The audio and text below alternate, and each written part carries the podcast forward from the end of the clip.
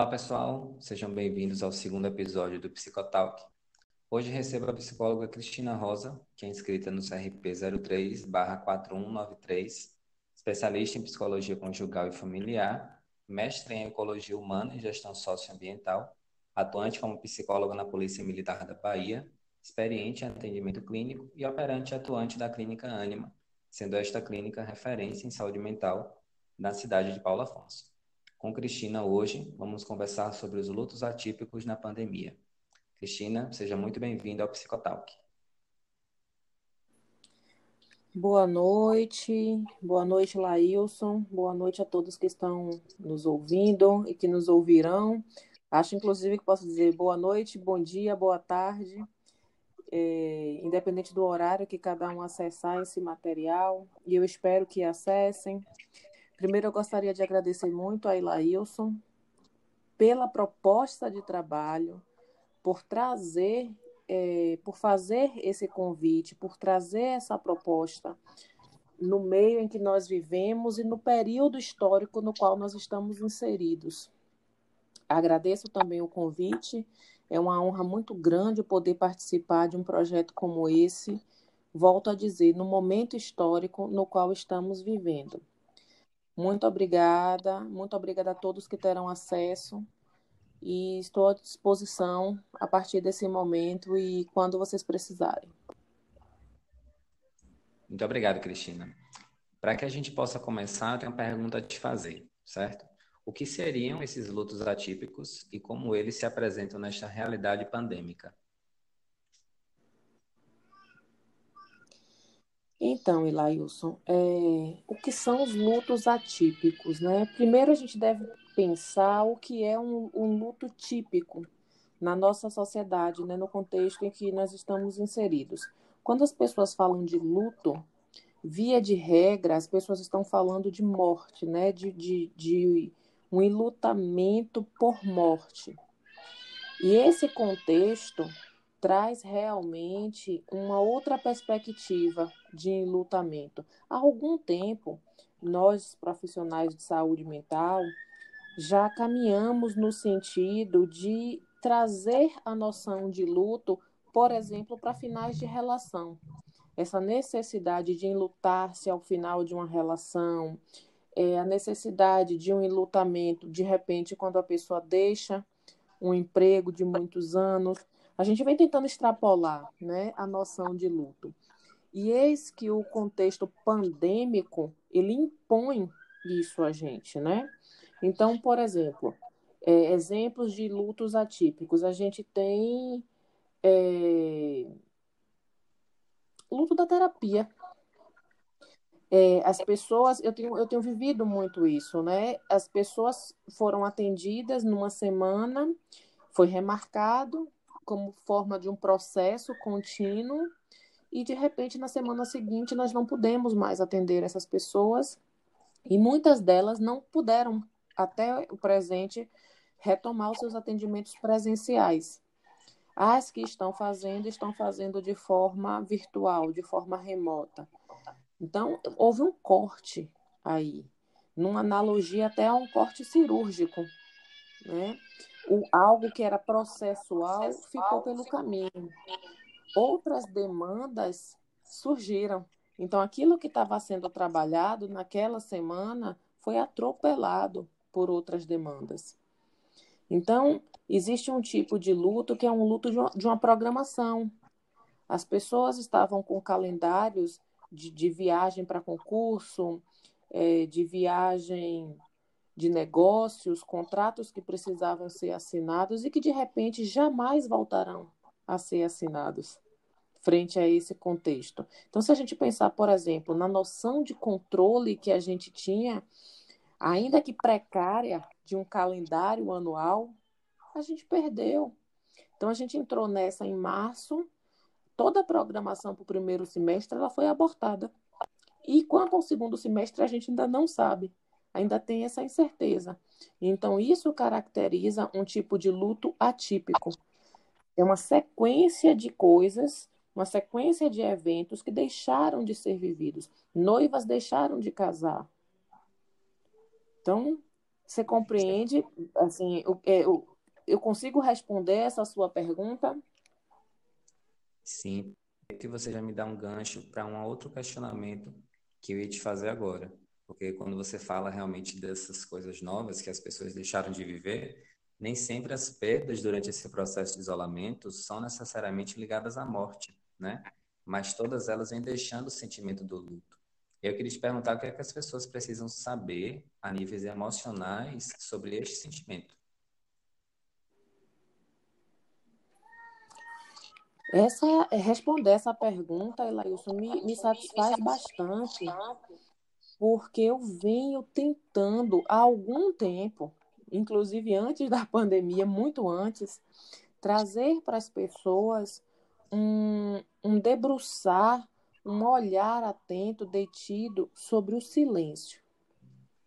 Acho que tudo que nós vivíamos, né, todo aquele corre-corre, todo aquele movimento concorria contra. Hoje a gente tem até um contexto que eu acho que concorre a favor, mas a gente ainda está tentando tratar esse contexto com as ferramentas anteriores, que, que o diga a, a, a figura da live, né? Então, assim, nesse momento, em termos emocionais, eu diria que é muito importante silenciar.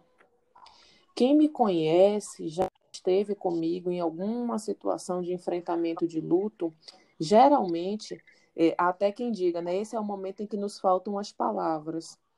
E eu digo, é uma sabedoria que nos falte mesmo, porque não há muito que ser dito num momento como esse. Há muito que ser sentido. Não adianta a gente tentar cognitivar algo que é do sentir. Não vamos botar isso para cognição superior. As pessoas precisam sentir.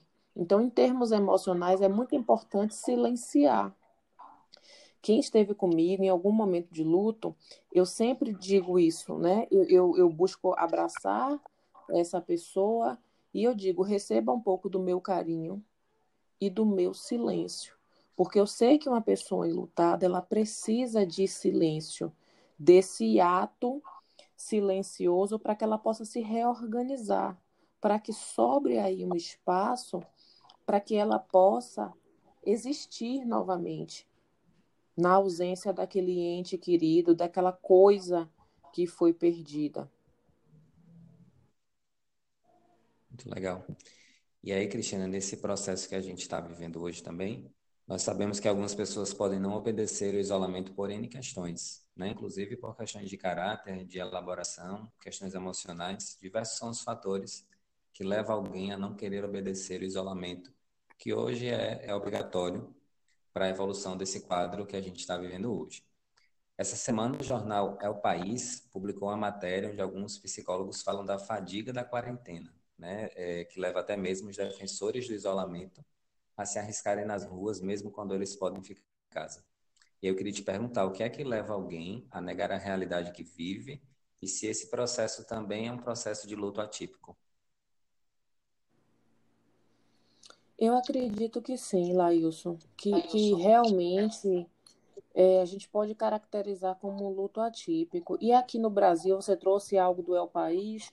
Aqui no Brasil, a gente vive uma realidade recortada frente a isso, porque o nosso luto ele ainda está polarizado por questões políticas, ainda tem isso. É, de fato, né, existe aí um julgo, uma classificação desses processos de luto de negação, processos egoístas. Eu, é, em busca de não ser leviana, eu tenho pensado muito nessa, nesse movimento como uma forma de sobrevivência, sabe? É, cada um dá o que tem. E algumas pessoas, infelizmente, têm muito pouco. E esse pouco é o suficiente para o processo de subsistência de cada uma, né? Talvez elas não consigam tirar absolutamente nada delas para ofertar para outra pessoa. Então, eu acho que é uma forma, talvez, amorosa de olhar para essas pessoas e de tentar, nesse contexto, ofertar algo para elas. Eu acredito que toda dor e todo sofrimento abre é, a, a, o tempo e o espaço para uma, uma perspectiva de, de crescimento, né? para que sejamos de fato diferente do que éramos. Mas é como é subjetivo, né? É como cada um escolhe, como cada um pode, como cada um tem a capacidade de aprender ou de enxergar cada etapa da vida. Então eu penso que é muito muito nessa perspectiva. Acho que essas pessoas precisam muito de nós, precisam muito da nossa ajuda. É, eu ouvia essa semana um psiquiatra muito querido, um amigo muito querido, que dizia algo que eu até falei no projeto anterior, né, na minha live do projeto anterior. Ele dizia assim: em condições anormais, o normal é ser anormal. Então, assim, quem não está num processo de anormalidade com tudo isso, está precisando de ajuda, está precisando de ajuda em, em saúde mental. Então, essas pessoas precisam ser acolhidas. Independente de polarizações, essas pessoas precisam ser acolhidas. Nessa realidade, Cristina, de, do acolhimento para saúde mental, nesse processo de anormalidade, como você sabiamente colocou agora, trouxe para a gente agora, é mensurável os prejuízos à nossa saúde mental acerca desta não elaboração destes lutos? Eu não entendi, Lailson. Você pode repetir, por favor? A minha dúvida é a seguinte: se nesse processo que a gente está vivendo hoje, você acredita se é, se acredita ou se você pode nos dar certeza se é mensurável os, pre, os prejuízos que a nossa saúde mental tem pelo não elaboramento destes lutos? Eu acho que ninguém consegue, consegue nesse, nesse momento, momento ainda mensurar esses prejuízos é muito difícil, sabe? Assim, eu olho com muita preocupação para isso. Justamente por não conseguir. A sensação que eu tenho é que nós estamos dentro de uma espiral. E eu não consigo ainda, né? Obviamente, estou dentro do processo também, perceber o tamanho do buraco, o tamanho do, do, do poço para onde a gente está caminhando com tudo isso. Eu acredito, inclusive, que ninguém, nesse momento, tendo em vista que estamos todos dentro dessa complexidade, é, consiga, de forma isenta, de forma fidedigna, fazer esse cálculo. Ainda não. Agora, eu tenho alertado, no início da pandemia, eu dizia o seguinte, que tão logo a pandemia do coronavírus passasse, nós enfrentaríamos uma pandemia de adoecimento mental. Agora, nesse exato momento, eu já fiz uma correção dessa minha fala. Eu acho que nós já estamos vivendo uma pandemia de adoecimento mental. Então, são muitos casos de abuso de, de substância, lícita ou ilícita. A gente tem é, muito caso de transtorno de humor, de transtorno ansioso, a gente tem transtorno alimentar. Então, muitas coisas estão acontecendo, mas realmente mensurar isso, eu acho que se alguém o fizer, está sendo imprudente. Está fazendo isso de uma forma um tanto leviana, neste momento. Eu faço esse questionamento justamente para que as pessoas entendam, as pessoas que estão aqui nos ouvindo, é, da importância de, de procurar o cuidado para a sua saúde mental, não somente por causa deste momento, isso deveria ser um cuidado assim como regra desde sempre, mas principalmente por causa desse momento que a gente está vivendo hoje, a importância do autocuidado voltado para a nossa saúde mental. Algo super necessário também que precisa ser dito, até para que a gente possa começar a desconstruir percepções equivocadas, é sobre a noção real do que seja finitude. Ao mesmo processo que vemos como fim, é, é, a finitude também nos instiga a aproveitar o caminho até ela. E aí eu queria te perguntar como a finitude pode ser aliada à nossa saúde mental. Eu penso que de muitas formas, Elailson.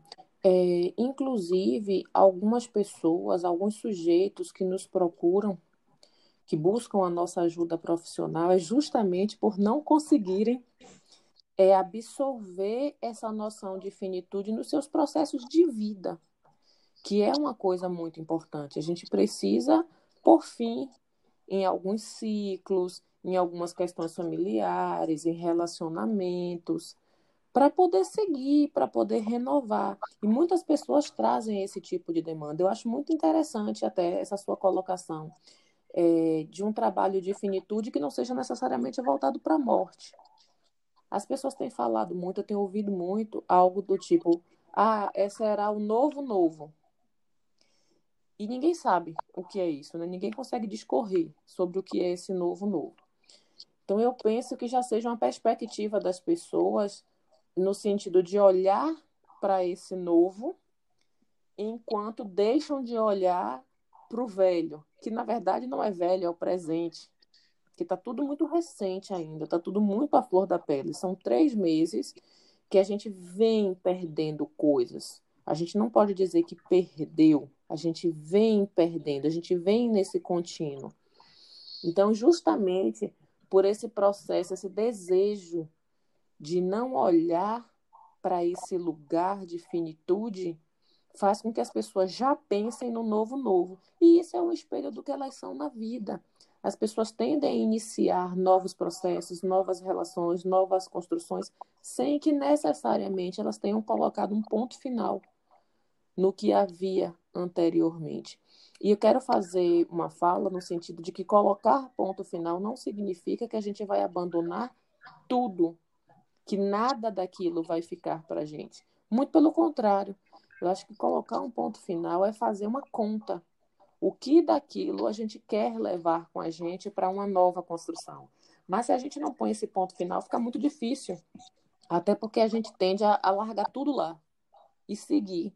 Seguir com o quê? Só com esse luto negado, digamos assim? Então, é, trabalhar a ideia de finitude pode ser algo muito próspero, muito positivo, muito mesmo, real, necessário. Então, eu acho que é muito importante nesse momento. Eu acho que a gente não vai conseguir trabalhar toda a noção de finitude agora. Não vai, como eu disse, a gente ainda está dentro do processo. Mas algumas coisas a gente já pode ir revisitando. Até porque a pandemia ela tem sido cortina de fumaça para muita coisa. Eu tenho dito que a pandemia pôs luz em algumas questões. As coisas sempre estiveram ali. Ela simplesmente revelou, desnudou. Mas o fato é que as relações, as relações estavam desgastadas. A pandemia veio e mostrou que essa relação estava desgastada. Então, de repente, uma mulher casada e sozinha ela tinha justificativa de dizer: não, a minha solidão se deve ao fato de que o meu marido trabalha oito horas por dia. E de repente agora esse marido está em casa 24 horas e ela se sente até mais sozinha do que ela se sentia enquanto ele trabalhava. A pandemia pôs luz, essa solidão estava lá. Então, revisitar isso tem causado em muitas pessoas uma noção de perda de tempo. Onde eu estava? Por que eu não vi? porque estava tudo muito barulhento. Eu volto àquele ponto do silêncio. Agora, de alguma sorte, a gente está dentro. E a gente não consegue ter assunto para 24 horas. O silêncio traz a reflexão.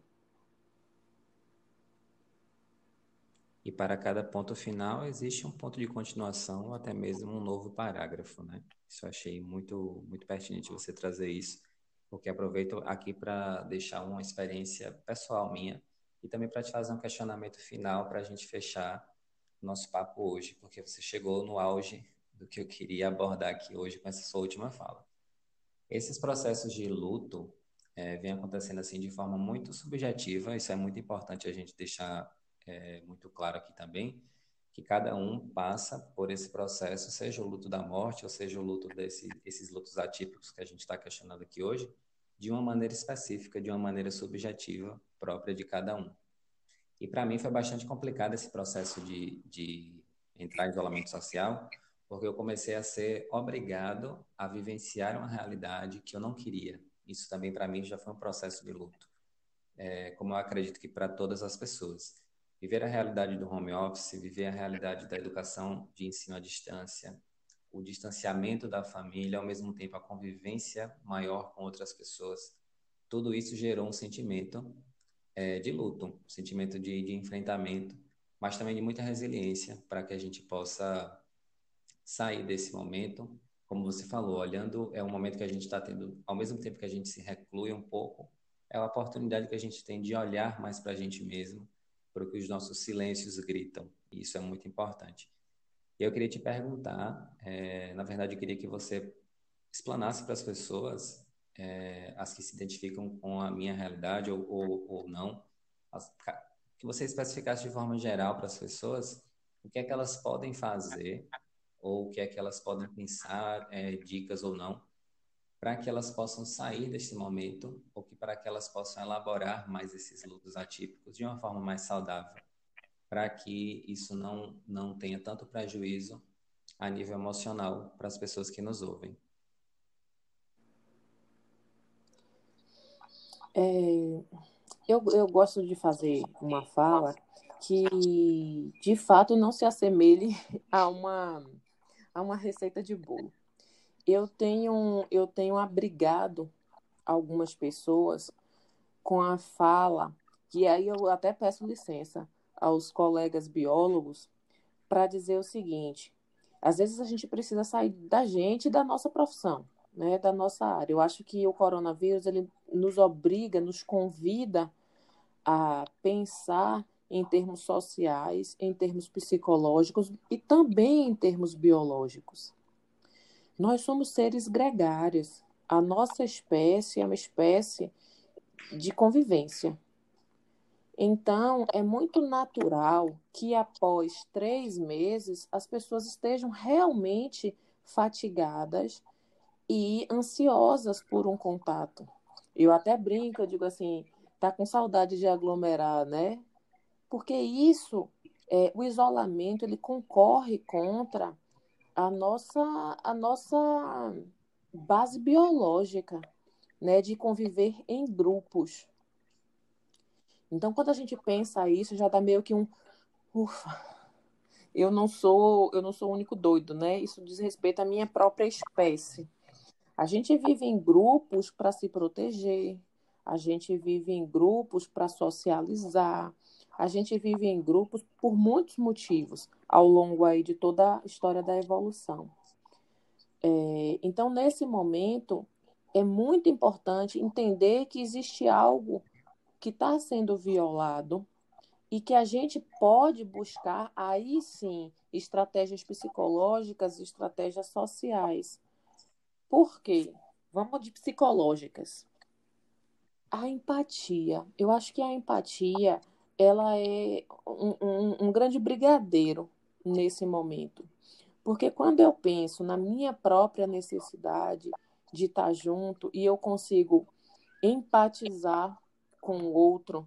Ah, porque eu não sou grupo de risco. Poxa, mas e a minha necessidade frente ao fato do outro ser grupo de risco?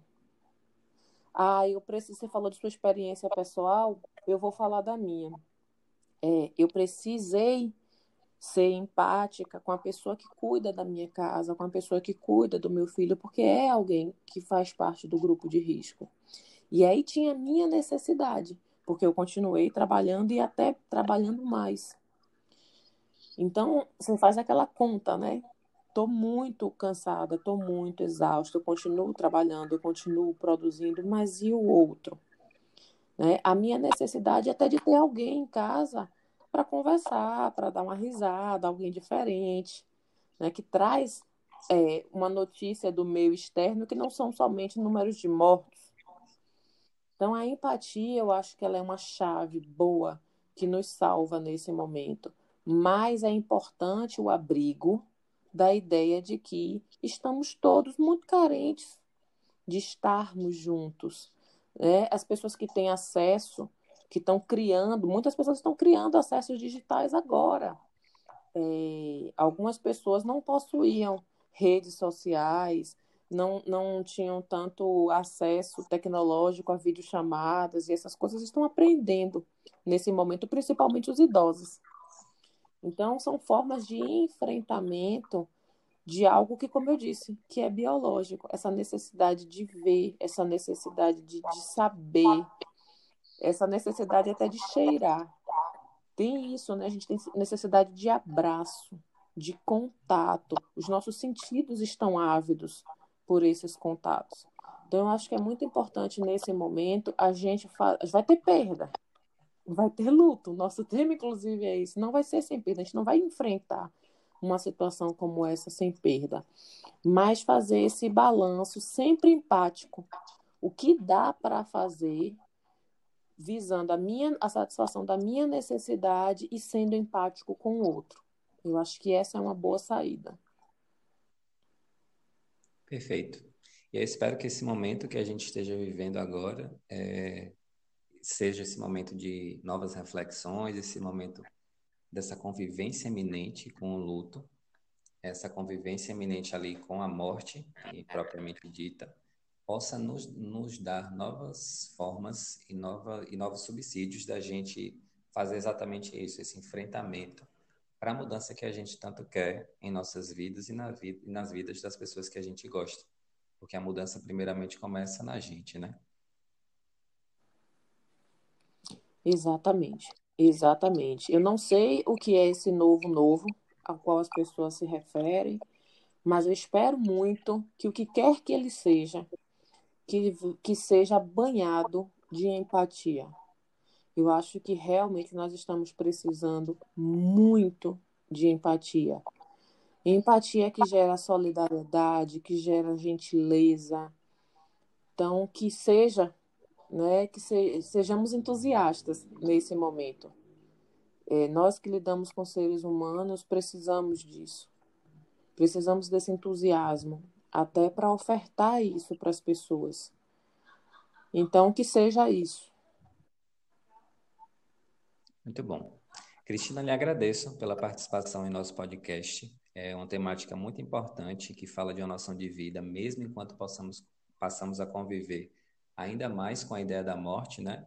E esse é dos, também um dos objetivos do Psicotalk, além de prudência e consciência, a gente tem que levar de forma fundamental acolhimento a quem nos ouve. Isso foi isso hoje foi feito com muita maestria. Lhe agradeço mais uma vez e sinta-se convidada para você voltar sempre que você quiser, afinal você sabe que a casa é sua, né?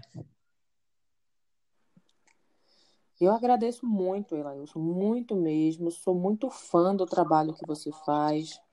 Você que é estudante, concluinte aí do curso, é, quisera, né, todos, todos aqueles que estão na academia tivessem o mesmo intento, né, o mesmo sabor em experimentar esse contexto de, de, de, de, de ajuda, né, de ajuda ao próximo, de, de solidariedade. Eu estou aqui é, à sua espera, ansiosa, é, confiando muito no que você vem trazendo, na bagagem que você vem acumulando.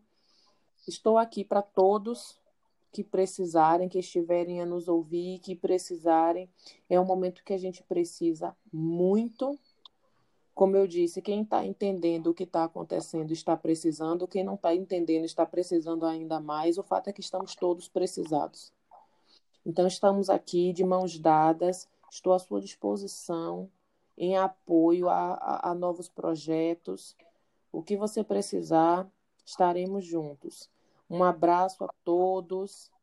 É, tenham um, um, um, bom enfrentamento de tudo que está acontecendo. Façam um bom proveito de tudo que está acontecendo. Chorar faz parte. É, silenciar é preciso e em lutar abre espaços para a construção de um novo espaço para tudo que a gente vai precisar. Um forte abraço. Para as pessoas que queiram conhecer mais o trabalho de Cristina, ela se encontra disponível no Instagram, no arroba Clínica Anima. Obrigado a vocês que estão aqui conosco. Na próxima semana, na próxima semana estamos aqui com o psicólogo João Brody Jacobs, para que possamos falar sobre as mudanças da convivência familiar para o mundo pós-pandemia. A gente se vê e a gente se ouve. Um grande abraço e até lá.